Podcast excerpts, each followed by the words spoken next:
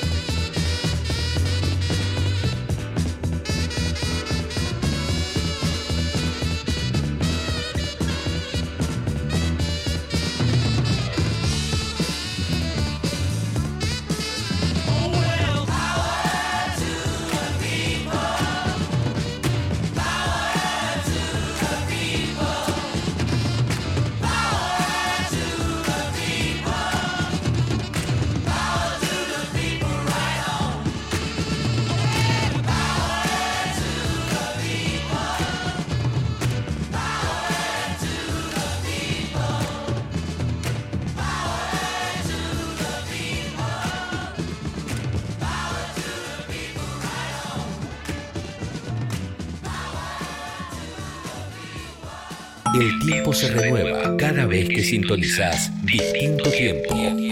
Nito Mestre, viernes a las 22 por nacionalrock.com.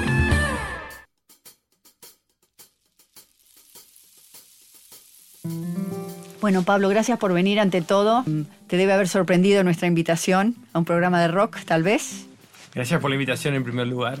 Y bueno, sí, sorprende, pero bueno, es uno de los temas de, de la geopolítica de la cultura, que uno tiene que estar mirando qué es lo que pasa y generalmente refleja mucho de lo que pasa, ¿no? O sea, lo que refleja la cultura en términos este, sociales es la visibilidad de raíces muy profundas o de cambios muy profundos que se van dando en las sociedades y en el mundo. Entonces, creo que por ese lado está bueno analizar cómo se van dando esos procesos y qué significancia tienen para la globalización, para la desglobalización, los surgimientos de los fenómenos nacionales actualmente, o el resurgimiento de los fenómenos nacionales, el resurgimiento de algunas figuras más duras o más autoritarias, o personajes raros como Trump, Putin, ¿no? Macron. O sea, ¿qué, qué significa todo eso y cómo se va complementando todo eso con una reacción musical, cultural, de rock? Yo venía pensando, no sé Nito vos, pero yo venía pensando hoy cuando venía hasta acá, ¿no? O sea, ¿qué es lo primero que se me pasa por la cabeza cuando pienso en política, geopolítica y rock? Y, me trasladé automáticamente a Vietnam, ¿no? Y a, cómo se metió el rock americano en Vietnam, que digamos está mucho más cerca de China, ¿no? Y qué, qué era lo que intentaban hacer con eso. Sí, creo que bueno, hubo una reacción de parte de la sociedad norteamericana, de gran parte de la sociedad americana, el, hipismo, una gran cantidad de movimientos que bueno, este, se sintetizan después en, en, muchas, en muchos grandes cantantes que van a seguir después cantando música de protesta, ¿no? Desde Bruce Springsteen en adelante, hemos criticando las cuestiones que está haciendo, o las políticas exteriores de los Estados Unidos en Vietnam. Este, y bueno, eso va, va, de la mano, ¿no? Y va de la mano, si uno quiere, con lo que estaba pasando en Francia también en ese momento, el 68, el movimiento de los estudiantes. Es decir, hay, hay procesos eh, reactivos que se manifiestan a través del rock, el rock manifiesta eso, este, un proceso reactivo frente a determinadas decisiones de la política o de las élites gobernantes y reacciona. Ahora, ¿puede pasar que un proceso cultural o una música, un momento, empuje que sea al revés, digamos, que empuje a que algo suceda? Y bueno, ¿O ha pasado, por ejemplo, eso? Y yo creo que sí, digamos, cuando uno analiza, por ejemplo, eh, en, la Europa del siglo XIX el surgimiento de el romanticismo, el movimiento romántico, ¿no? Empiezan las ideas, en el movimiento de las ideas, en Fichte, eh, pero también está Byron escribiendo poemas y bueno, y aparece el romanticismo también en la música, ¿no? Como una reacción nacional después de la caída de Napoleón Bonaparte, que se había querido también, si se quiere, occidentalizar toda Europa y la reacción es el romanticismo, volvemos a las raíces nuestras y en la música eso también se ve manifestado, manifiesto, perdón, en, esa, en ese momento, ¿no? O sea, quizás hay que remontarse a eso de primer resurgimiento o surgimiento de los movimientos nacionales, que después termina la unificación de Alemania, la unificación de Italia, este, así yo creo que ese sería uno de los primeros momentos que uno ve que la cultura es muy importante para torcer el cambio de la historia, ¿no? Ah, claro. Y, eh, hablando de Europa, si nos remontamos a Hitler y a Wagner, ¿no? Como, como él, a través de la música de Wagner, difundía sus ideas y sus... Bueno, yo creo que eh, generalmente atrás de todo movimiento eh, como el de Hitler totalizador, eh, la cultura es un elemento central. O sea, por eso tratan de conquistar la cultura. Hitler la intentó conquistar no solamente la música, el, cine, este, la literatura. Y, o sea, la cultura sabe que es un, Hitler sabe que es un elemento de control. Este, si queremos ahí, nos tenemos que ir a Gramsci, ¿no? Y ver qué significancia tiene la cultura como elemento de control social. Y creo que todos los proyectos autoritarios han tenido su proyecto cultural de alguna manera como un intento de dominar, como un intento de, control social, ¿no? Esta idea de hegemonía de que nos habla Gramsci como sistema unificado de valores donde no hay ninguna posibilidad de salirse de eso, bueno, tiene que ofrecer también a, a la necesidad que el hombre tiene de sentir algunos aspectos de la vida, por ejemplo la música, y vas entonces a ocupar lugares en la música, va a ocupar lugares en la literatura. Digamos, cuando los movimientos son totalitarios, no hay espacio, digamos, que no vaya por ahí, así que la música también pasa a ser parte de eso, ¿no? ¿Y cómo pasa hoy que estabas complementando algo de Putin cuando llegaste? ¿Qué es? No, dentro de todos los fenómenos que hay hoy dando vueltas, uno de los temas que se está viendo es un retroceso del proceso globalizador, ¿no? O sea, la globalización como fenómeno eh, ha dado algunos resultados que se puede considerar algún fracaso desde el punto de vista económico en materia de exclusión, en materia de desarrollo no trajo todo lo que venía a traer el efecto derrame.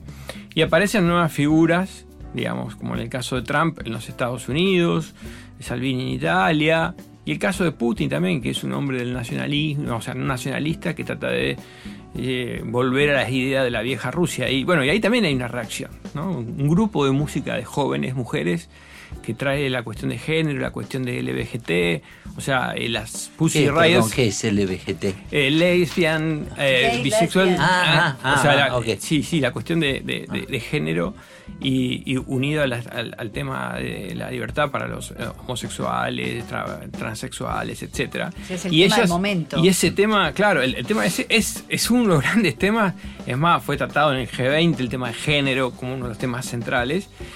Y esas es, e, ese grupo de mujeres jóvenes reaccionan y se convierte en un movimiento cuasi político, digamos. Y es originalmente un grupo, originalmente un grupo de, este, de música, pero se termina convirtiendo en un, en un movimiento político muy fuerte. Entra en la Catedral de Moscú y, toma la Catedral de Moscú, entran en la final del Mundial de Rusia del año 2018, entran a la cancha, invaden la cancha, este, bueno, y hacen música, hacen, hacen eh, eh, punk, ¿no? O sea, ellos se definen Era de suponer. claro, ellas hacen punk y andan con pasamontañas en la cara, o sea, no se les conoce la cara, entonces... Bueno, y las persiguen. Y las persiguen, estuvieron dos años presas, ah. dos años presas y, y, bajo condiciones lamentables, y el mundo reaccionó, el mundo pedía por ellas, eh, digo, el, mundo este, de la cultura o de los derechos humanos pedía por las condiciones carcelarias en las que se encontraban. De hecho... La Pussy Riot, ¿no? y, y, enfrentar a Putin, nada menos, que hacer uno de los hombres más poderoso del mundo en este momento. Que, además creo que es homofóbico, ¿no? Entonces es, o sea, ponía, ponía sobre el tapete estas cuestiones nacionales de Putin que horrorizaban al mundo entero, porque era como un líder. Sí, ellos son básicamente, o sea, ese liderazgo son conservadores. O sea, Putin es muy conservador en el sentido de los valores tradicionales de Rusia, ¿no? La ortodoxia, o sea, es del catolicismo ortodoxo ruso. Eh, en el caso de Trump es un conservador norteamericano de los valores tradicionales de los Estados Unidos. Y así todos, ¿no? Este, en Francia también hay movimientos conservadores de esa misma naturaleza. Entonces, ella, esta es la reacción al conservadurismo, ¿no? la, tradición conservadora versus una tradición de ruptura. Creo que eso es muy interesante. Vamos a, escuchar un poco de, música y vamos a presentarles a las Pussy Riot. Ah, bueno, dale, ok. Estamos en distinto tiempo. Amigos y amigas, mi fantástico hermano, Bruce Springsteen.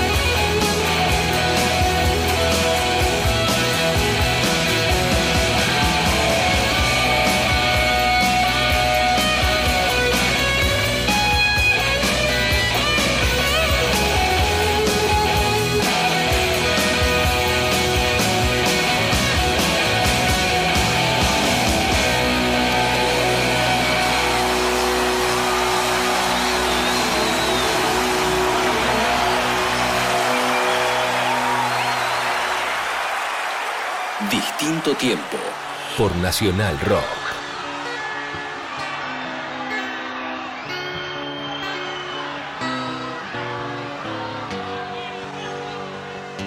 La censura no existe, mi amor.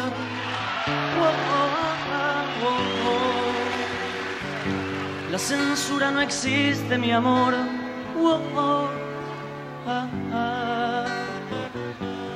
La censura no existe, mi amor. La censura no existe, mi amor. La censura no existe, mi. La censura no existe. La censura no. La censura.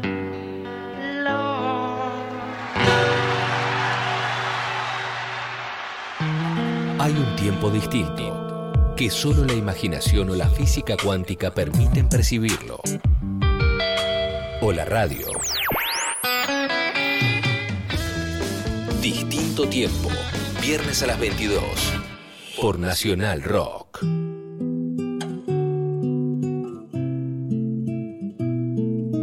¿Uno coloniza a través de la música? Eh, sí, eh, todo proceso colonizador también va acompañado de un proceso de cambio cultural.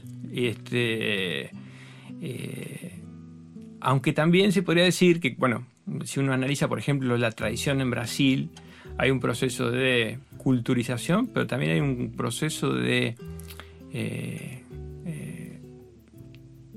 se puede decir, de revalorización de ciertas culturas originarias, ¿no? O sea, Brasil que importa esclavos desde la África, que importa eh, primero desde las costas, después de más adentro, cuando se van quedando sin esclavos en las costas, etc.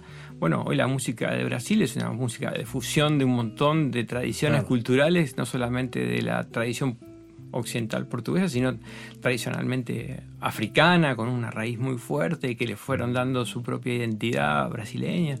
Entonces uno encuentra ahí en, muchas de las este, músicas brasileñas tradiciones ancestrales que, no vinieron de la colonia, sino que estaban ahí escondidas. más, los esclavos hacían su música escondida, así, eh, lejos de que lo pudieran escuchar los colonizadores o los esclavizantes, porque era como una...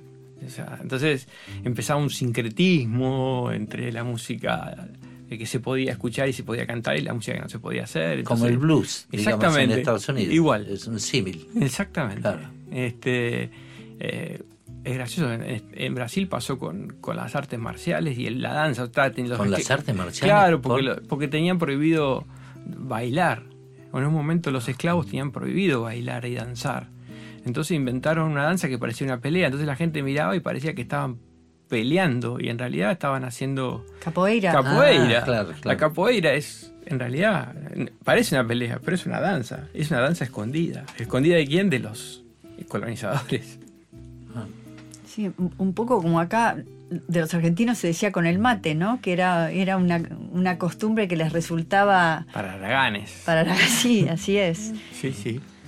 Eh, y digamos, esto, esto, esta noción de metrópolis artística que existe o que ha existido, digamos, desde los 50, 60, donde estaban París, Nueva York, Londres, eh, y que le daban cierta credibilidad a los, como decís vos, a las músicas brasileras, a, a los proyectos artísticos nacionales. Hoy eso, eso ha cambiado, ¿no? Porque los artistas ya no quieren verse limitados por fronteras o, ser vistos como artistas que representan culturas, sino que quieren hmm. eh, pasar a ser de la patria del arte, ¿no? Mira, Pamela, yo creo que hay un tema que no se puede dejar de lado y es el impacto sobre todos estos procesos de la Internet, ¿no? Eh, el tema de la metrópoli cultural o, de, como dice Chris Anderson, que es el, editor de la revista más importante que hay sobre Internet, que es la revista Wired. Él escribe un libro que se llama La larga cola, en donde explica cómo son los procesos de comercialización de muchos bienes, y entre ellos los bienes culturales, y analiza específicamente el mercado de discos y el mercado de libros, porque le interesa a Amazon como fenómenos, ¿no? De distribución de la música. Entonces él dice, miren, antes imaginémonos, él dice la teoría de la larga cola, ¿no? Como una, eh, una curva económica en donde antes 80% de los productos estaban ubicados en el primer, en el primer 10% de las ventas. ¿sí? Entonces teníamos en la música, por ejemplo, los 40 principales. Teníamos el programa más visto, teníamos los discos de oro, teníamos un montón de cosas. Teníamos por qué? porque la limitación era física. Había que hacer entrar todo en dos canales de televisión, en tres canales de televisión, en dos o tres discográficas, en una librería o en un supermercado. Entonces había que concentrar. Entonces concentrábamos porque no había más lugar. La Internet ha hecho que, sobre todo los bienes culturales como los libros y la música, sea más importante la larga cola, y por eso se llama la teoría de la larga cola, porque esa larga cola es infinita. Entonces puede llegar a ser mucho más larga que el 80% que consume. Todo el mundo puede consumir hoy en Internet la música más sofisticada o rara que le guste, porque está ahí, está en Spotify, tiene una cuestión de que buscarla y encontrarla.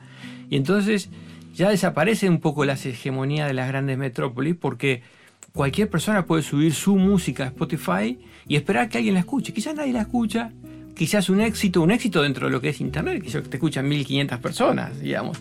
Y bueno, y pasa a ser un fenómeno importante.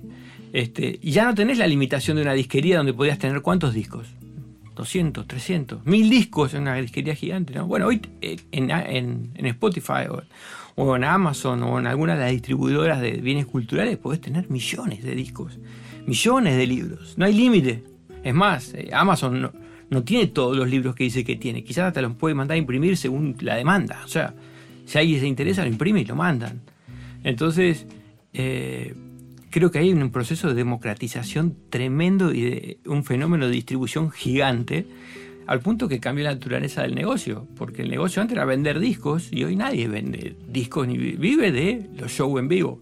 O sea, en la medida que hace puede ser llenar un estadio o generar un fenómeno que mueva masas y, eso le va a generar realmente los ingresos que necesita, porque por la venta de discos probablemente no lo haga, porque Spotify paga centavos, porque tiene que juntar muchísimos centavos para poder hacer algo interesante ahí, porque se copia, y es fácil de copiar, pasar, te lo pasas de tu iPhone a tu iPod y etcétera. Entonces, este el fenómeno comercial se fue para otro lado y se fue para estos grandes shows en vivo y también se fue para otro lado el control, ¿no? O sea, hay una diversidad enorme. Alguien quiere escuchar, no sé, algo muy específico. A mí me gusta el country y bueno, quiero escuchar country, bueno, que se produce en Tennessee y lo que estén pasando en la radio de Tennessee. Yo me puedo conectar por internet y escuchar en mi oficina eh, radio de, Tennessee y, escuchar lo último que está escuchando en música country.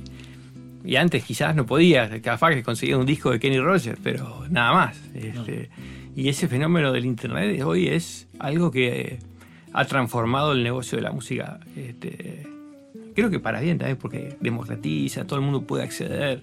Lo que sí complica desde el punto de vista, quien quiere ser músico profesional y vivir de eso, tiene que cambiar el paradigma en la que se encontraba antes, ¿no? que era objetivo grabar un disco y vender el disco. Digamos, ¿no? Claro, tiene que buscar como nuevas fuentes de ingresos porque... O sea, las fronteras se abrieron absolutamente. Hoy te pueden escuchar en China. Claro. Ahora, vos estás diciendo que Putin, por ejemplo, y Trump quieren cerrar las fronteras. Eh, quieren volver a un paso atrás, me llama la atención eso, porque todo el mundo habla de la globalización. Ahora vos decís que hay tendencia a volver volver atrás. Sí, sí. ¿Con qué motivo? el fracaso de la promesa de la globalización. O ¿Qué fueron, por ejemplo? Y el fracaso de la promesa de la globalización, cuando uno leía, por ejemplo, a Fukuyama y el fin de la historia, que fue un clásico en materia de, eh, bueno, cayó el muro de Berlín, lo que viene ahora es el capitalismo, el liberalismo, la democracia, etc. Este, bueno, eso no vino, digamos. Vino lo que dijo en su, en su contra Huntington. ¿Qué era lo que dijo Huntington? No, se terminó una etapa, ahora lo que va a venir es unas disputas de orden religioso, cargado de nacionalismo, y él lo llamó el choque de las civilizaciones, ¿no? Los que va a haber son choques de civilización. Entonces, cuando uno mira los conflictos actuales, ya no hay este y oeste, izquierdas y derechas, sino que hay India contra Pakistán y hay un tema cultural muy fuerte y religioso. Mira otras cosas como lo que está haciendo Turquía en su zona de influencia. Es decir, en vez de pensar, de compartir, Sí, sí. Es que, que, era un supuesto, una, un sueño, digamos, ¿no? De, de que se junten todos y, y compartimos cultura un país con el otro y vos me das esto a mí y nos hacemos amigos, es exactamente lo contrario. El paradigma de, de, eso era la Unión Europea. Y hoy Inglaterra está saliendo de la Unión Europea con el Brexit. La reina de Gran Bretaña la semana pasada cerró el Congreso. O sea, cuando hablamos de líderes conservadores, por eso digo, digo Trump, Putin, este, Boris Johnson ahora es el primer ministro inglés, cerraron el Parlamento para salir de Europa porque si no, no se votaba el Brexit. O sea, Boris Johnson le pide a la reina que suspenda el funcionamiento del Parlamento. Imagínense digamos, acá Maduro por menos, por mucho menos que eso es un superdictador, digamos, o sea, allá lo cerraron y está todo bien, o sea, lo cerraron porque tienen que salir del Brexit, hay que tomar la decisión y no queremos que el Congreso lo discuta y, van a salir. Y se termina una etapa importante del proceso de unificación europea, que era tener nada más y nada menos que adentro eh, todo el, Gran Bretaña, ¿no? O sea, Inglaterra y ya se había salido Escocia. ¿Y, cómo va a impactar esto en los fenómenos culturales y, el arte? Mm. Bueno, con, estos fenómenos que te digo yo, yo creo que van a aparecer muchos fenómenos locales o regionales, eh, muy vinculados, a los que tienen éxito, por ejemplo, muy vinculados a la reacción, a la reacción frente y a la crítica, como las puse en Radio, pero podemos ver Calle 3 en América Latina, ¿no? O sea, que, me encanta también, o sea, la canción de, que canta sobre América Latina es una crítica fuertísima al capitalismo, a la globalización, etc. Y entonces creo que eso, a la búsqueda de raíces, a la búsqueda del originario, a la búsqueda de identidades, hacia ahí va a ir, ¿no? Este, Volver a las fuentes, digamos, un poquito, cuidar cada uno su lo que tiene. Sí, sí. ¿Y cómo hacer para compartir después? Es que, de vuelta, eh, el objetivo quizás no sea, no pase por ahí, digamos, el objetivo pase por justamente crear y por eso creo que hay más libertad.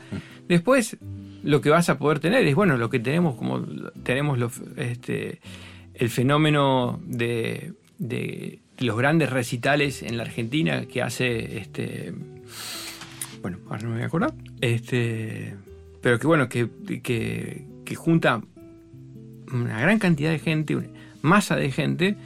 Lola Palusa. Lola Palusa o, digamos, este grupos de rock en la Argentina que tienen sus seguidores, que tienen sus grupos de afinidad muy identificados, que pasás por la puerta de obras a las 9 de la noche y están todos en la puerta con la remera lista para entrar a ver el recital de no sé, la renga, digamos.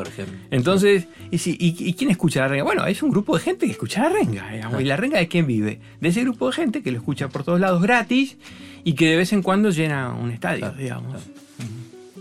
Pero, pero digamos, si se cierran eh, las fronteras, ¿qué pasa con el negocio? No, no, no, va, no va a tener este eh, impacto que vos hablabas antes de la cola de... La, larga cola. La larga cola. larga cola. Sí, sí, sí, yo creo que sí, digamos. Te, vuelvo a poner el ejemplo, no sé, eh, en América Latina. Eh, cantante como el de Calle 13, que era un cantante crítico de... Creo que es puertorriqueño, este, hoy tiene éxito en todos lados y se lo escucha y hace sus giras y todo, y inclusive políticamente vino acá a la Argentina en momentos de grandes manifestaciones populares políticas y estuvo en los escenarios de manifestaciones políticas argentinas adhiriendo a determinados movimientos. Bueno, ahora estuvo con, con todo con varios otros músicos en Puerto Rico. Con, claro, hizo, por el gobernador, por lo que hizo el gobernador, haber descubierto cuando querían sacar al gobernador porque le habían, le habían encontrado unos, unos bueno, bueno, fueron uno de los que junto con Ricky Martin, etcétera, ¿no? Todos puertorriqueños se juntaron todos para defender una causa y fue como muy de ellos. Sí, sí, totalmente, totalmente. A eso me refiero, ¿no? Cuando vos cerrás las fronteras aparecen estos fenómenos. aparecen estos fenómenos y entonces en la Argentina, la Argentina ¿qué, qué va a salir a, ofrecer, hmm. por Lo ejemplo? podés contestar después de que escuchemos un par de... Yo soy el, moderador acá. Vamos a escuchar un par de música y después nos contestás eso. Bueno, estamos acá en distinto tiempo. Con Pablo Abba.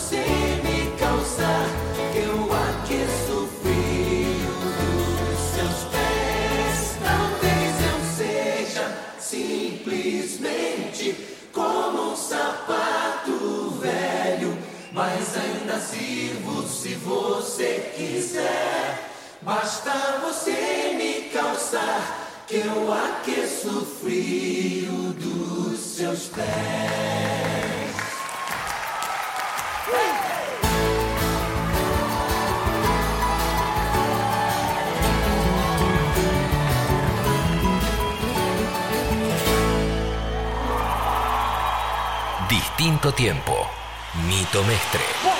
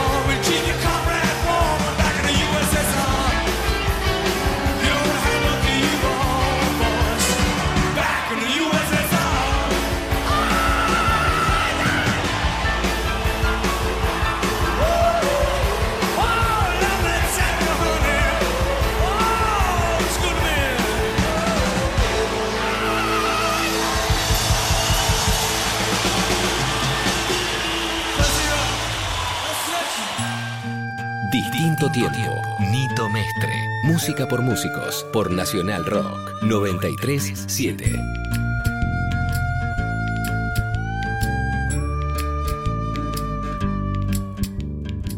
No me regalen más libros porque no los leo. Lo que he aprendido es porque lo veo. Mientras más pasan los años, me contradigo cuando pienso. El tiempo no me mueve, yo me muevo con el tiempo. Soy las ganas de vivir, las ganas de cruzar las ganas de conocer lo que hay después del mar. Yo espero que mi boca nunca se calle. También espero que las turbinas de este avión nunca me fallen. No tengo todo calculado ni mi vida resuelta. Solo tengo una sonrisa y espero una de vuelta. Yo confío en el destino y en la marejada. Yo no creo en la iglesia, pero creo en tu mirada. Tú eres el sol en mi cuando me levanta. Yo soy la vida que ya tengo, tú eres la vida que me falta. Así que agarra tu maleta, el bulto, los motetes, el equipaje, tu valija, la mochila con todos tus juguetes y... el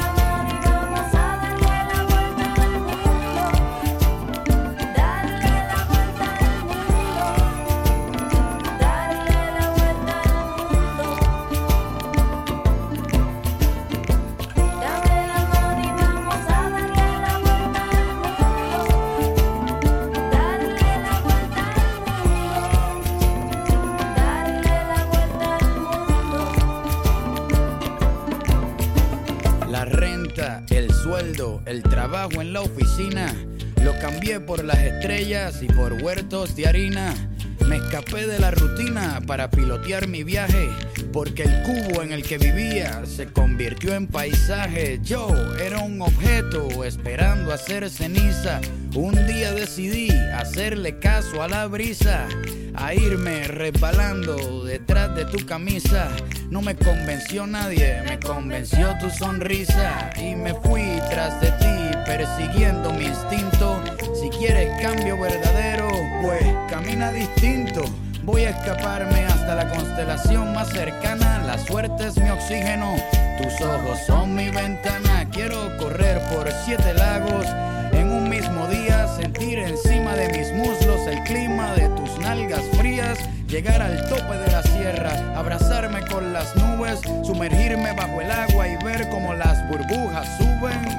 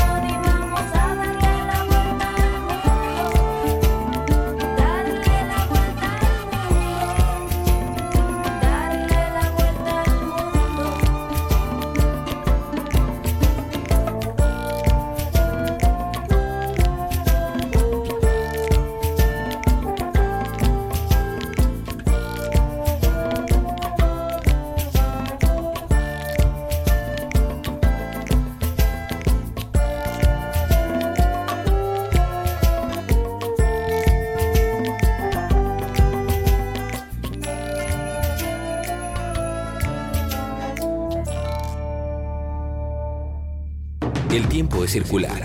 Gira como un disco. Pero los viernes, Nito Mestre te conduce por un tiempo nunca visto. Distinto tiempo por nacionalrock.com. Habíamos dejado pendiente esta pregunta del bloque anterior sobre a medida que se cierran las fronteras, uno va a mirar para adentro, ¿no? Y volvemos, como dice Nito, a la fuente y nosotros vamos a tener que producir que sea propio. Y bueno, seguramente van a aparecer muchos, muchas manifestaciones y productos. Algunos no van a sobrepasar la frontera. No sé, pensemos en el renacer que tuvo nuestro folclore con el chaqueño o, con muchos, o, con Soledad, etcétera, y que fueron fenómenos realmente que superaron el límite que tenía quien escuchaba el folclore y les pasó a ser escuchado por todos los argentinos, digamos, ¿no? Entonces hubo ahí un, un cuando cuando la Sole pasa a ser un producto de, de, Disney y la, sí, la, la, latinoamericanizan, fracasa, digamos, o, su, su, su, Y, hay, y hay algo curioso, cuando empiezan a hacer eso, fíjate vos, hay muchos músicos latinos, se empiezan todos a aparecer. Sí. Entonces se empiezan a cantar, de- no- ya no sabes distinguir bien quién es quién, porque canta más o menos todo igual, el mismo tipo de canciones pop. Entonces ya se diluye la frontera, así como se diluyó físicamente por el Sí, internet. O sea, y a la ver, globalización. físicamente sería, dejan de grabar en Buenos Aires y van a grabar todos a Miami, digamos. Bueno, Entonces, claro, bueno, claro, pero todo se, se, se desdibuja un poco. Entonces, eh, la globalización en ese caso también hizo, hizo estrago, porque todos, muchas cosas empiezan a aparecer. Bueno, es que por eso, digamos, cuando los sellos, hoy, no sé, Disney, por poner unos sellos más grandes, este, que, que- que ha ido reemplazando a otros sellos este, discográficos, quieren masificar el, el mercado con un producto, fracasan, digamos. Ah. Este, entonces, lo único que puede suceder ahí es que eh, rescaten algún algún este fenómeno que, que, que solo surja de las de la de que surja de la gente no de la imposición comercial o del marketing etcétera no o sea creo que por ejemplo bueno eh, repito calle 13 es, es- es- es un, es un ejemplo digamos este eh, Antes eh, es- estábamos hablando. Manu Chao también. Manu Chao claro, este, Maná claro, Maná, Maná, que como- tiene las canciones de, Claro. de protesta y de temas de, impresionantes. el- el- cuando protesta sobre la muerte del, de este activista eh, ecológico en Brasil, ¿no? Este, tiene una canción hermosa, este, este manifestante, este activista, y bueno, eh, pasó a ser una canción de, de un himno. De culto. De culto, digamos, una canción importante para el resto de América Latina. Entonces, creo que Maná ahí también es, un, es uno de estos fenómenos que supera la frontera este, mexicana. Pero hoy, por ejemplo, eh, pensamos en el tango y lo hacen en Japón. Mm. O sea, eh, nue- nuestras músicas ya es como que las hemos Mm. perdido de alguna manera. Pero hablábamos con Nito antes que esta frase de, de- que a algunos les resulta un poco antipática del rock nacional, eh, nos contaba Leo acá que, que a, a- Charlie le fastidiaba que dijeran el rock nacional porque era una frase acuñada por los militares, ¿verdad? Claro. Sí, Pero que en realidad el rock nacional es un fenómeno único que después nunca se volvió a repetir. Único e irrepetible, porque es el movimiento original del rock en español. O sea que si, si te pones a pensarlo, está muy bien Sí, sí. etiquetado, si querés, como rock nacional. Porque no hay otro, en ningún otro país original. No, es cierto, digamos, todos los, el resto de los países de América Latina reconocían al rock nacional argentino.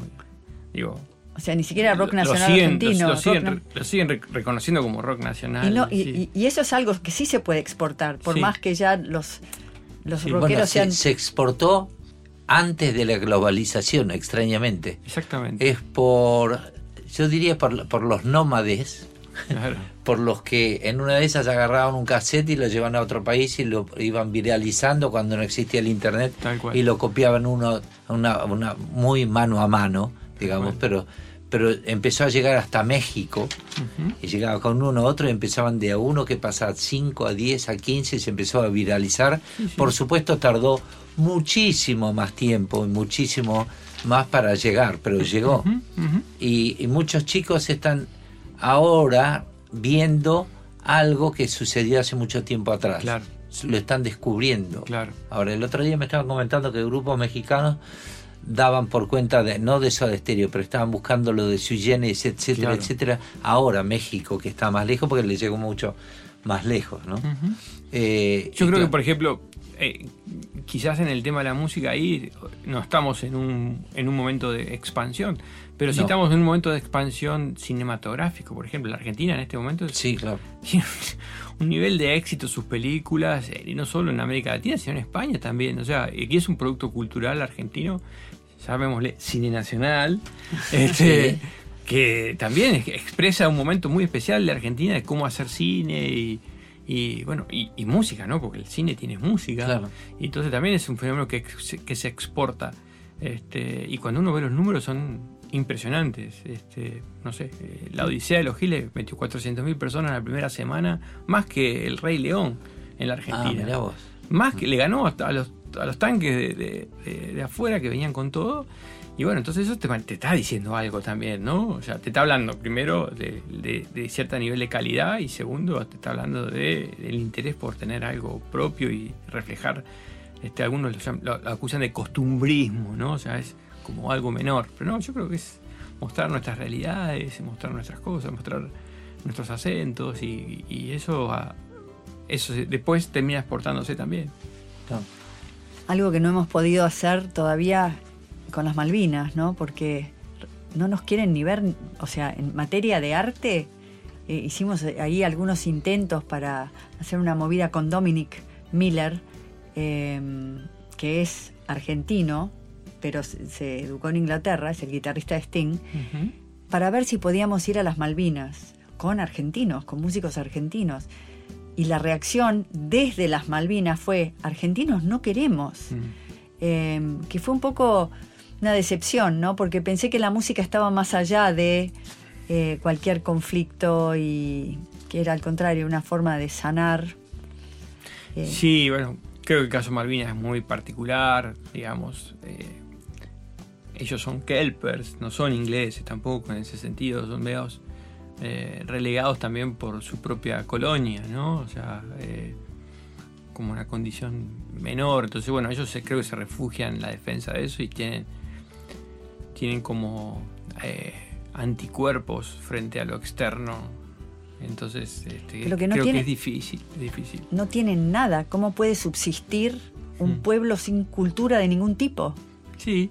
Porque, porque la gestión la había hecho eh, James Peck, que está actualmente en Buenos Aires presentando su libro, eh, que es hijo de el jefe de policía de las islas durante la guerra, pero que es el primer músico y artista local. Eh, vernáculo, sí, ¿entendés? Criado en las Islas Malvinas. Claro.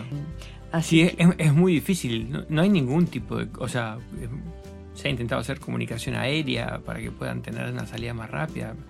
No quieren, digamos, el acceso a la salud, imagínense poder volar a un hospital de alta de alta complejidad en Tierra del Fuego o en Río Gallegos. No, es muy cerrado, ¿no? ¿Y, estás, estás en tema con todo lo que hizo Roger Waters ahora para...? No, no, no, no, no algo me habías comentado, pero no, estaba en tema. Ah, él, fue como un, interlocutor eh, ante la Cruz Roja para poder llevar a los eh, parientes de los chicos que murieron en la guerra a enterrar a sus, a sus hijos y a sus maridos y a sus hermanos. Eh, qué sanador eso, sí, sí, pero... ¿Y la, aceptaron? Sí, sí, sí, ah, se, o sea, se hizo un evento en la Embajada Argentina en Londres, al cual creo que en un momento dado lo habían invitado a Porcheto, también para que ah. fuera. Eh, y después, bueno, él vino acá y eh, creo que le dieron un reconocimiento, reconocimiento y se asoció, se vinculó mucho a esto antes de vincularse pues con Maduro. Yo creo que hay, hay, esos músicos que toman causas propias, digamos, vos nombrabas Sting, este, y creo que Sting ha sido una de las personas que más entendió todo el proceso de la dictadura en la Argentina, ¿no? Con ellas danzan solas, dedicadas a las madres. Eh, eh, Peter Gabriel también Peter cuando Gabriel, o sea, eh, bueno, todo lo, que fue el el recital de Amnesty en Argentina, uno de los primeros que se hizo. Bueno, remontándose cuando eh, organizó George Harrison para ayudar a la India, ¿no? Eh, Bob Geldof. Bob Geldof, bueno, pero... pero y no era la India, era África. ah, no, ¿África era? Ah, no sé, no sé, estamos en Bangladesh. Vos estás hablando de, Bangladesh. ah, ok, yo estoy hablando de We Are the World. Pero eh, digo, remontándose mucho atrás de a un músico que se fija del otro lado del planeta que anda pasando. Que... Bueno, tenemos a Bono, ¿no? Que es. Bueno, claro, Bono es un abonado. Bono es un abonado. Eso sí. la verdad, o sea, Bono también es un activista muy importante. Aparte es reconocido por las élites no musicales, sino por las élites políticas como una figura importante. Sí, a, tener ciertas reuniones de políticos. A tener en cuenta en manera de escuchar y qué es lo que piensa y qué es lo que dice Bono. ¿no? O sea, ha superado su límite este, eh, cultural y musical para ser una figura casi política. Vamos a escuchar este algo de, estos que hemos nombrado. Estamos Vamos a escuchar a Bono y a Vico. Claro. De Peter Gabriel, porque él puso el tema de Sudáfrica también en, el tapete, ¿no? Bueno, vamos a a escuchar algo de música. Estamos en distinto tiempo.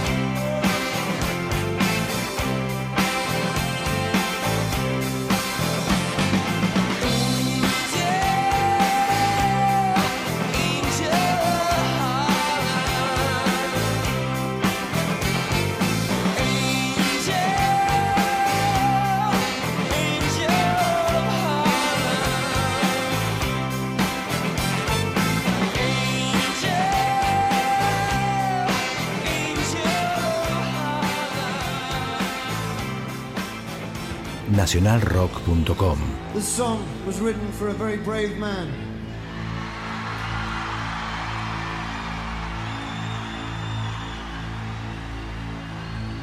A man who preached non-violence in a state which has racism enshrined in its constitution.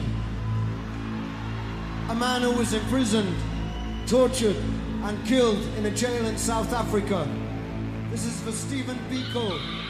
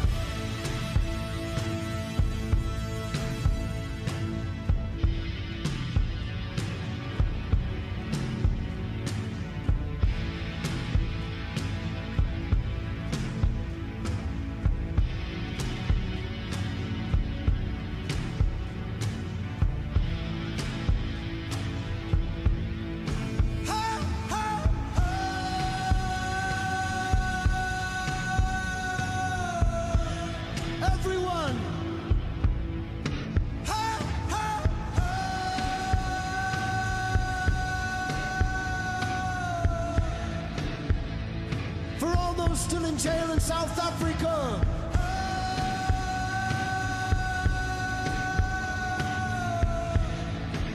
For all those still being tortured.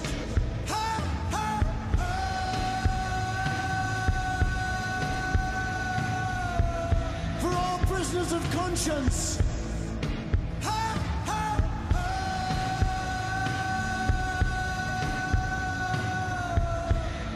For Stephen Biko.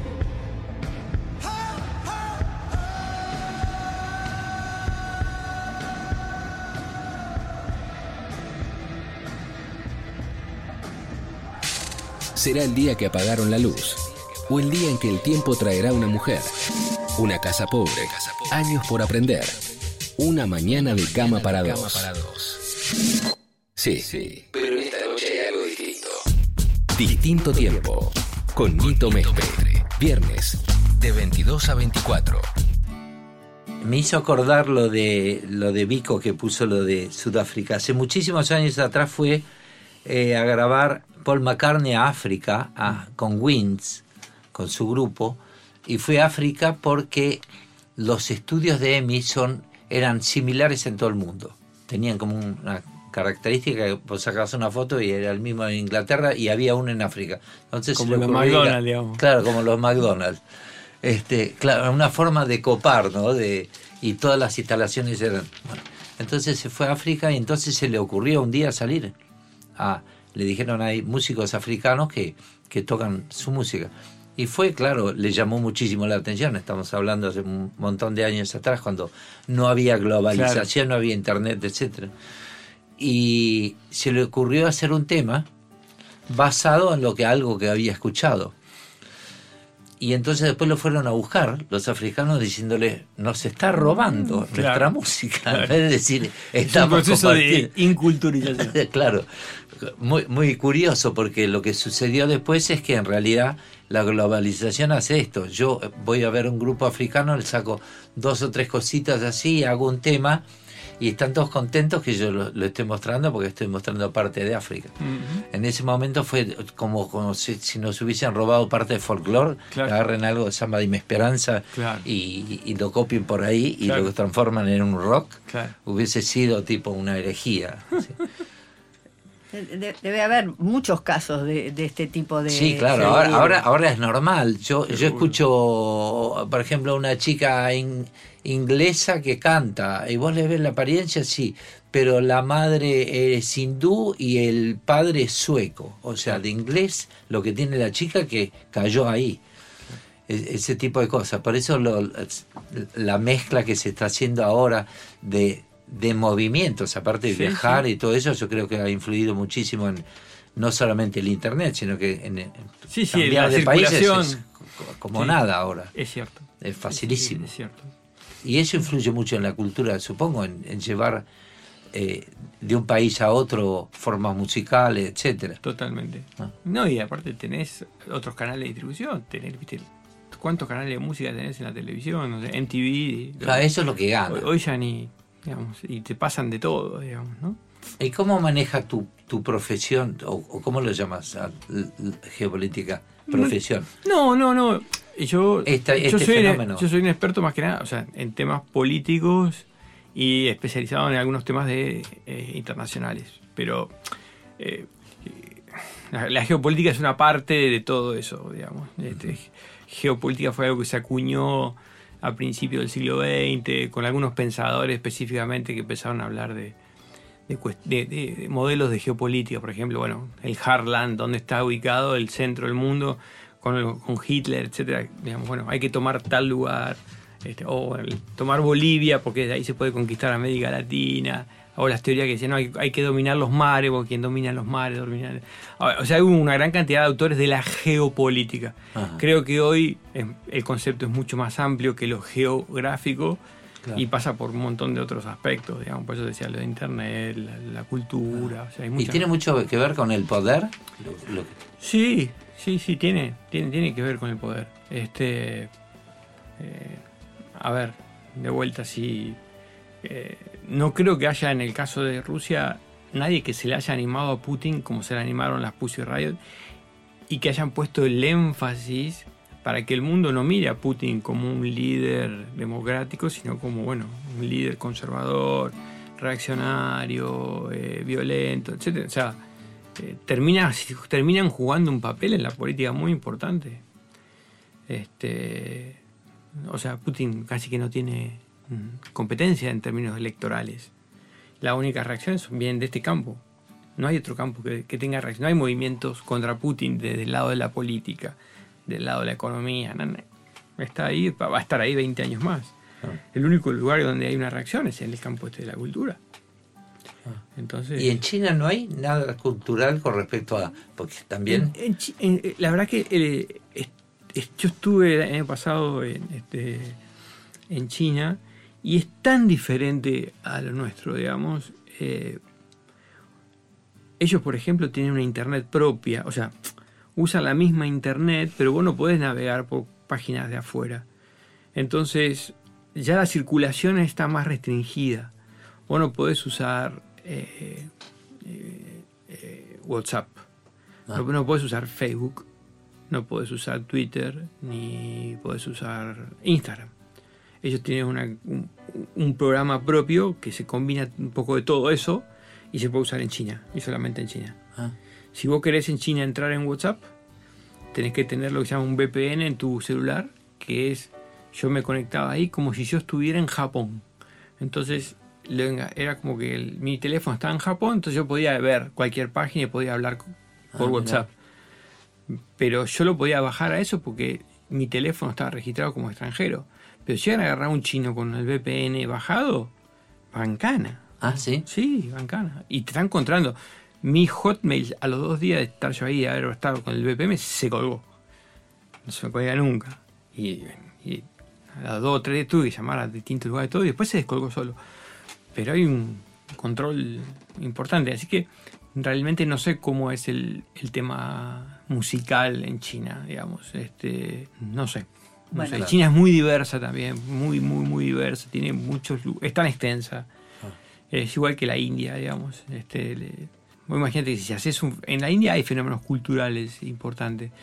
Cuando, pero imagínate que un, cantante en la India solo con que le venda un tema a cada uno de los indios ya está, digamos, ¿viste? Este, Pero el fenómeno de, de Bollywood de Bollywood es muy importante. Danny Boyle con el Slumdog Millionaire y qué sé yo, que está imponiendo... Sí, claro. Es el mismo actor de Yesterday. Claro, eh, sí. sí es el director. ¿El director? Sí, es el mismo. Ah, Danny es el Boyle mismo es el director. director. Ah, sí. ok. Eh, que Yesterday es una película del cual está hablando todo el mundo. Que va a ver, salir ahora. Sí, sí, el que descubre que es sí. Snake y conoce los Beatles. Sí, sí, sí. sí, sí. Eh, Está buenísima la película. Sí, muy, muy buena. Vi el trailer el otro día ayer. Pero, ¿y si pasa al revés? ¿Viste? Porque uno va, o sea, que nosotros importemos música. Vos entras a un supermercado chino, Uh -huh. está todo el día escuchando música china, o sea, nunca Sí. se van a argentinizar, si, tal vez a través Quizás de sus los hijos, hijos, claro. claro. Pero están como aferradísimos Sí. a sus músicas y sus... Bueno, es que hay culturas más abiertas y culturas más, más cerradas, ¿no? Culturas más este, eh, eh, ilustradas en términos de querer conocer, abrir, etcétera, y culturas más cerradas. Yo creo que las culturas este, orientales en ese sentido son muy son tan distintas que se, se cierran, digamos. Por eso hay barrio chino y no hay un, bueno, en su momento hubo barrios, hay todavía en algún lugar de Estados Unidos barrios italianos, ¿no? Little Italy. o- Pero digo, comunidades que se cierran casi en un gueto, este, como pasa con los orientales ahora, no hay casi en ningún otro país, digamos, de, de- de otros países, digo. No hay otros países que tengan sus, sus- sus grupos cerrados. Este, bueno, Bueno, las, las periferias de París. las Pero depende, porque a veces son los locales que los, que los los, excluyen. sí. Claro. eh, para, Sí, sí, sí, puede ser, puede ser. eh, eh, Pero creo que también hay mucho de soli- solidaridad, digamos, o sea, se van ocupando determinados lugares en el territorio y entonces van llegando gente y va yendo ahí y, bueno, y va creciendo la- la- los bar- la- las barriadas de determinados países. Pero tan cerradas como los barrios chinos, ¿no? y, y vos que per- eh, estuviste en el G20, ¿no? Sí, Eh, el y- T20. En el T20. Explícale a nuestra audiencia la diferencia. El G20 es el- la reunión de los presidentes.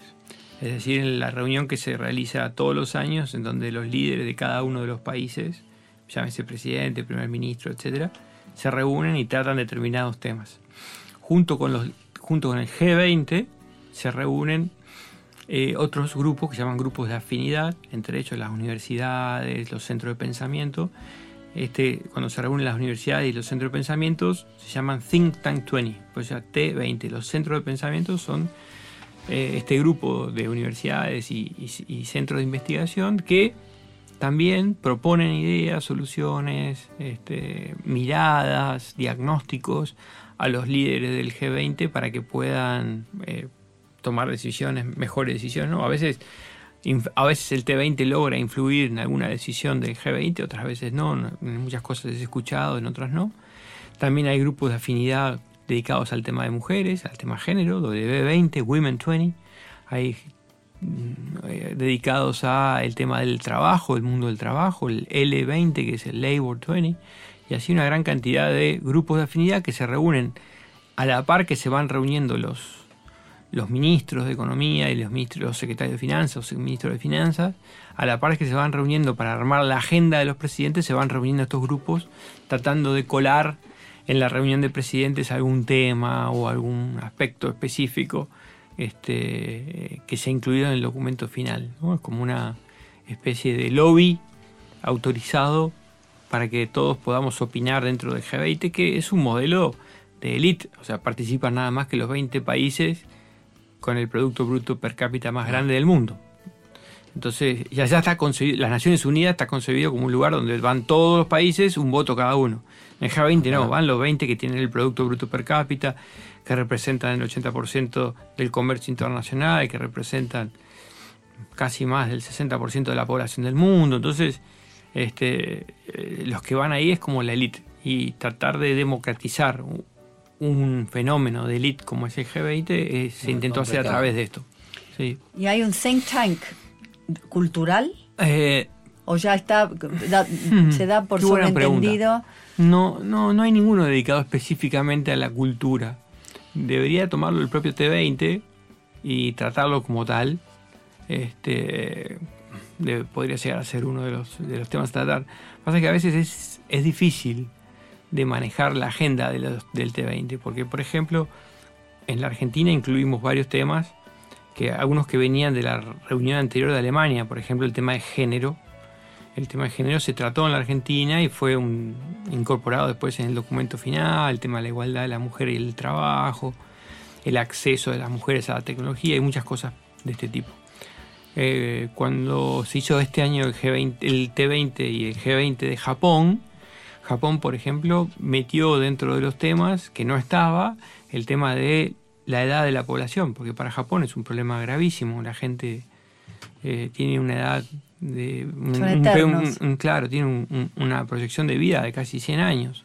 Entonces ya es un ya es un problema para la, para la política pública japonesa. Qué hacer con toda esa gente tan grande que invierte la pirámide poblacional entonces metieron ese tema ahí. Y bueno y el año que viene se está haciendo en Arabia Saudita. Yo estoy viajando ahora en octubre a Riyadh para ver qué temas vamos a incluir y qué, temas no se van a incluir. Bueno eh, es más difícil para una cultura como la islámica incluir los temas de género, por ejemplo.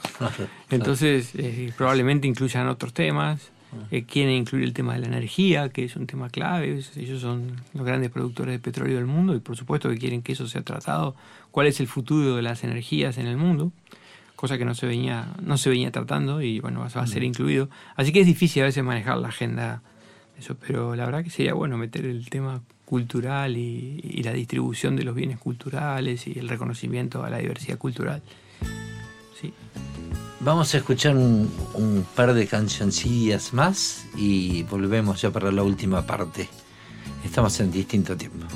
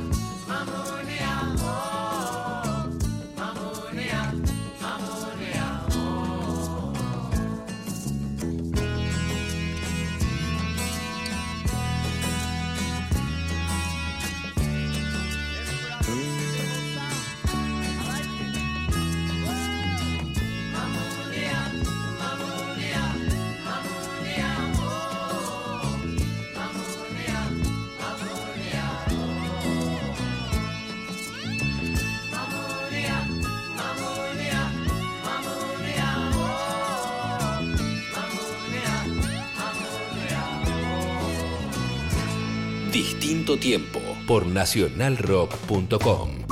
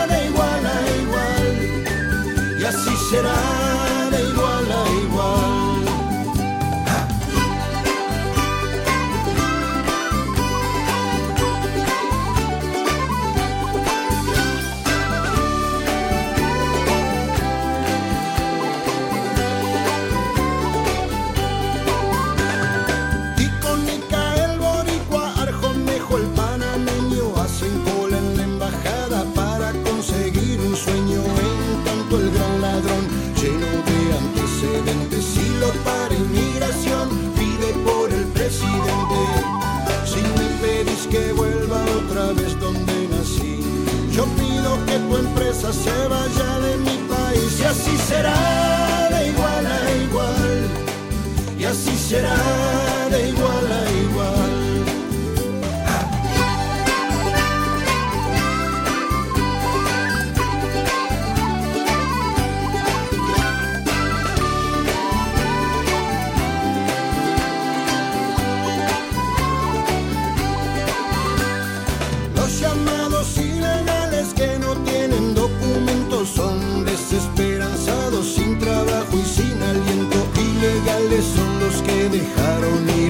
Inglaterra se jactaba de su honor y de su ley. Si me pedís que vuelva otra vez donde nací, yo pido que tu empresa se vaya de mi país y así será de igual a igual. Y así será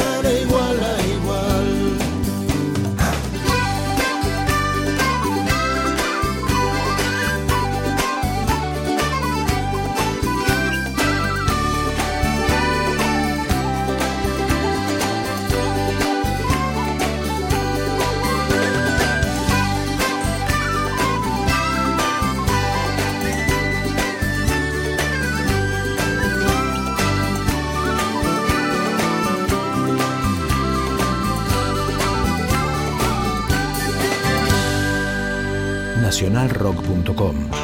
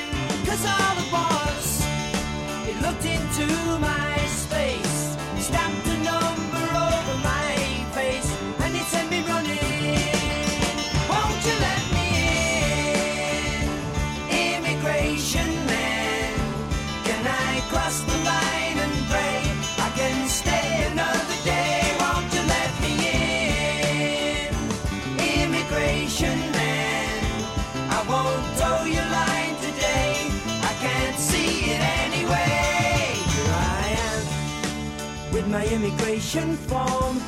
It's big enough to keep me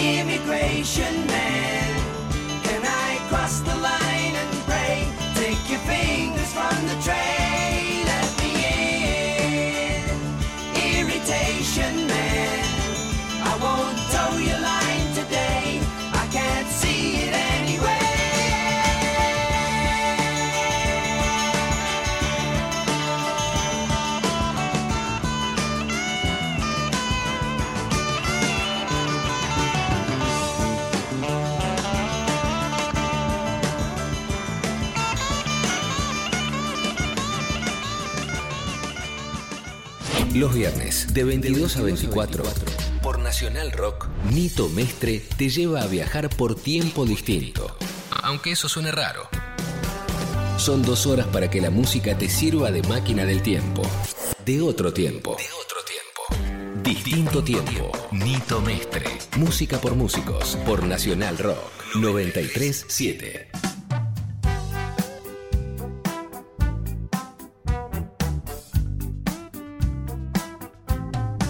Pablo, ante todo queremos agradecerte por venir. Es un tema para nosotros muy interesante porque nos abrís la cabeza en temas que no tratamos habitualmente, Claro, ¿verdad? Ah, es verdad. Eh, y te, te damos el cierre del programa para que vos eh, le des el, el final touch. bueno, gracias. Gracias por la invitación. A mí también me abre la cabeza porque me obliga a pensar desde algunos enfoques que uno no está acostumbrado o no tiene la demanda de pensar, ¿no? O sea, pensar el tema de la música no es uno de los temas que sobre los que uno reflexiona, que reflexiona generalmente sobre los temas económicos, financieros, eh, migratorios, por ejemplo, que es un gran Claro. tema ahora y que puede ser un gran tema de movilidad cultural también, Claro. el proceso Sí. de las migraciones que se está dando a nivel mundial, que es un tema que sí trata el G20, que sí trata el T20. Bueno, con esto, todo lo que pasó de Siria, me imagino todo, toda la gente que, que se debe ir. Exactamente, o sea, esos son factores. O Venezuela. Ah, bueno, bueno, hoy Venezuela, o sea, hoy, hoy uno escucha, vos decías hoy música este, china en los supermercados, pues se escucha mucha música venezolana también Claro. en distintos lugares de la Argentina, vamos, cuando uno va a alguna peluquería, por ejemplo, también escuchan Incluso, eh, ya te ag- agrego un comentario, hace poquito tiempo fui, bueno, desde hace dos años, yo siempre voy a Chile, pero desde hace dos años a esta parte en Chile, antes no había gente de raza negra. Claro, Y ahora hay muchísimos claro. que van a buscar trabajo y en distintos lugares y va a cambiar la fisonomía también porque se, obviamente se van a encontrar con gente de, de- con- de raza blanca y van a cruzar y va a haber otra cultura y hay mucha cantidad y yo creo que eso influye también en la, la parte cultural de la música, lo que se puede escuchar, lo que escuchan los Yo creo que va, va- va a influir en todo, en la En música, en, en la cocina. En la En cocina, la cocina, claro. por ejemplo, si uno va al sur de Estados Unidos y tiene la, co- la comida Tex-Mex, ¿no? Sí. ¿Qué es Tex-Mex? Texana y mexicana, pero no es mexicana eh, y tampoco es texana, es Tex-Mex. Entonces, son fenómenos de fusión muy importantes que se- y bueno, y, uno escucha la, la- la música en el sur de Estados Unidos y también es un- una mezcla de música mexicana con en un lenguaje slang que mezcla palabras en inglés con palabras en español. Y bueno, a algunos les da urticaria eso, digamos, a, a los conservadores norteamericanos. Sí, claro. Por supuesto que no le gusta, digamos, Ah. pero bueno, a Por algo otros quiere poner el muro también. por algo quiere poner el muro. Y por otro lado, bueno, es, es- es un fenómeno cultural que se ha dado, no ahora, siempre se dio, digamos, y el proceso de, de- de aculturación o de inculturación se, se va a ir dando. Y bueno, esa es una frontera, pero imagínate la cantidad de fronteras que hay hoy, ni siquiera fronteras limítrofes, ¿no? Porque a veces, como decíamos, bueno, los sirios que llegan a Alemania, este, no por la, una frontera, sino porque se van este, reacomodando hacia dentro de Europa a los lugares que encuentran o que le dan determinados beneficios para poder quedarse. Eh, yo creo que todo eso va a provocar algún efecto importante que todavía no lo estamos viendo, este, pero que lo vamos a ver. O sea, la movilidad eh, migratoria claramente trae consigo el gen de la cultura. Y va a tener que crecer en algún lado por, por, fuerza propia o por mezclarse con las demás, pero va a tener que va a tener que aparecer. Hace, hace mil años cuando venía con la ruta de la seda, ¿no? bueno, siglos atrás que cruzaban, era mucho más lógico. Ahora lo vemos, eh, eh, esas migraciones como, como medio extraño, pero sucedió siempre en siempre. Es más. La historia de la, de, la Tierra sucedió. Sí, sí, es más. Vos llamás justamente el fenómeno de la ruta de la seda a algo que China hoy vuelve a llamar la ruta de la seda, de, ah, Belt, Belt and Road. Ah, sí, es un, es un proyecto geopolítico, esto está bueno porque estamos hablando de eso, es un proyecto geopolítico que China piensa desarrollar, y lo está haciendo, desde el sur de China y que avanza por el sur de Rusia atraviesa el norte de África y llega a Europa, con inversiones en infraestructura portuaria, infraestructura carreteras, infraestructuras viales, infraestructuras ferroviarias. Y bueno, y algunos son con préstamos que hace China a los países para que los países lo puedan hacer, otras veces son proyectos propios chinos. El objetivo de ellos es estar en menos de, creo menos de 20 días con un producto que fabrican en Shanghái, poder tenerlo en Barcelona.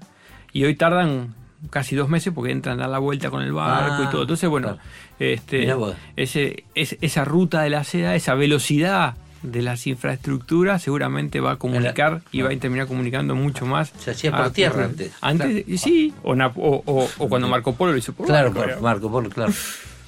Bueno. Y un tema que nos faltó tocar, que es, que, yo les cuento, que a mí me llamó muchísimo la atención, ¿no? Como Colombia, por ejemplo, vende su turismo a través de sus músicos. Claro.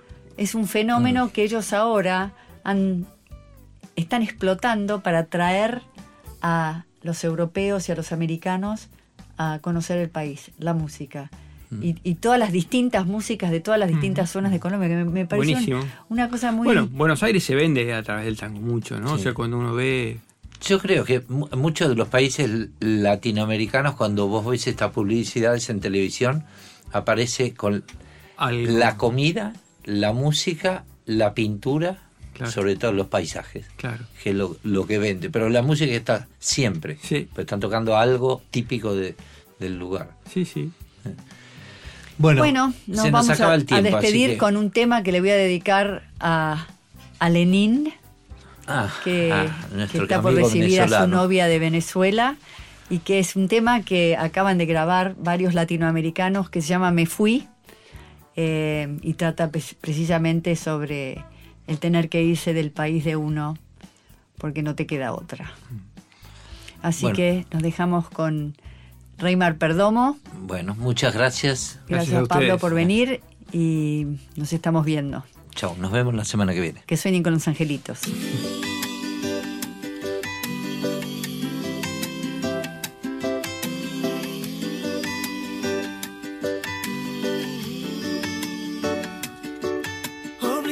Mis ojos a no ver la realidad, creando excusas para no escuchar. Yo me escudaba, no reaccionaba. Pero tarde o temprano me tenía que marchar. Y mi madre me ayudó, al vacío me lanzó. Me dijo, mi negritas con buena intención. Yo soy tu madre y quiero verte volar alto y no lo harás si te tengo entre mis brazos. Y yo decía, ¿cómo carajo se hace esto? Dejar mi casa,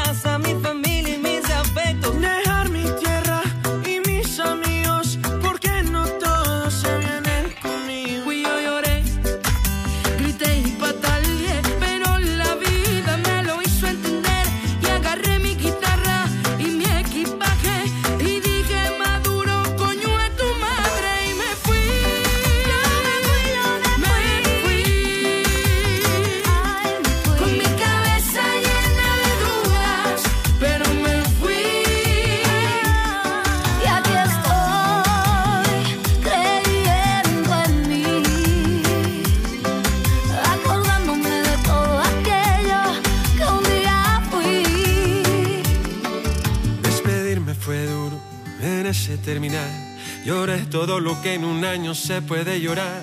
Pero me fui pa' la frontera espérense que ahora es que comienza mi odisea. Me robaron una maleta, me llevaron, me quedé con la plata porque la tenía en la mano. Seguí pa'lante, para atrás no vuelvo. Si Dios me puso esto es porque yo puedo con esto. Y así seguí haciendo escala noche y día. Crucé cuatro países en cinco días, corriendo al trote,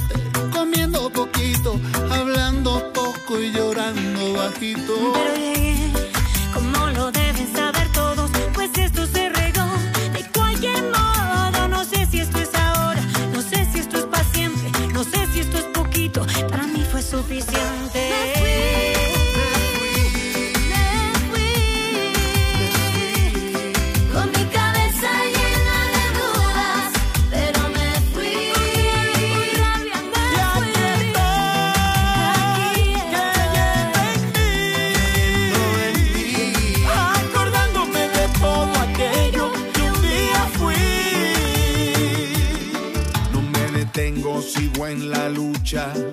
Pues yo sigo haciendo música y la gente me escucha. Ser inmigrante no es jodedera. Y el que diga lo contrario, que lo diga desde afuera. Ahora camino por el mundo, soltando lágrimas, respirando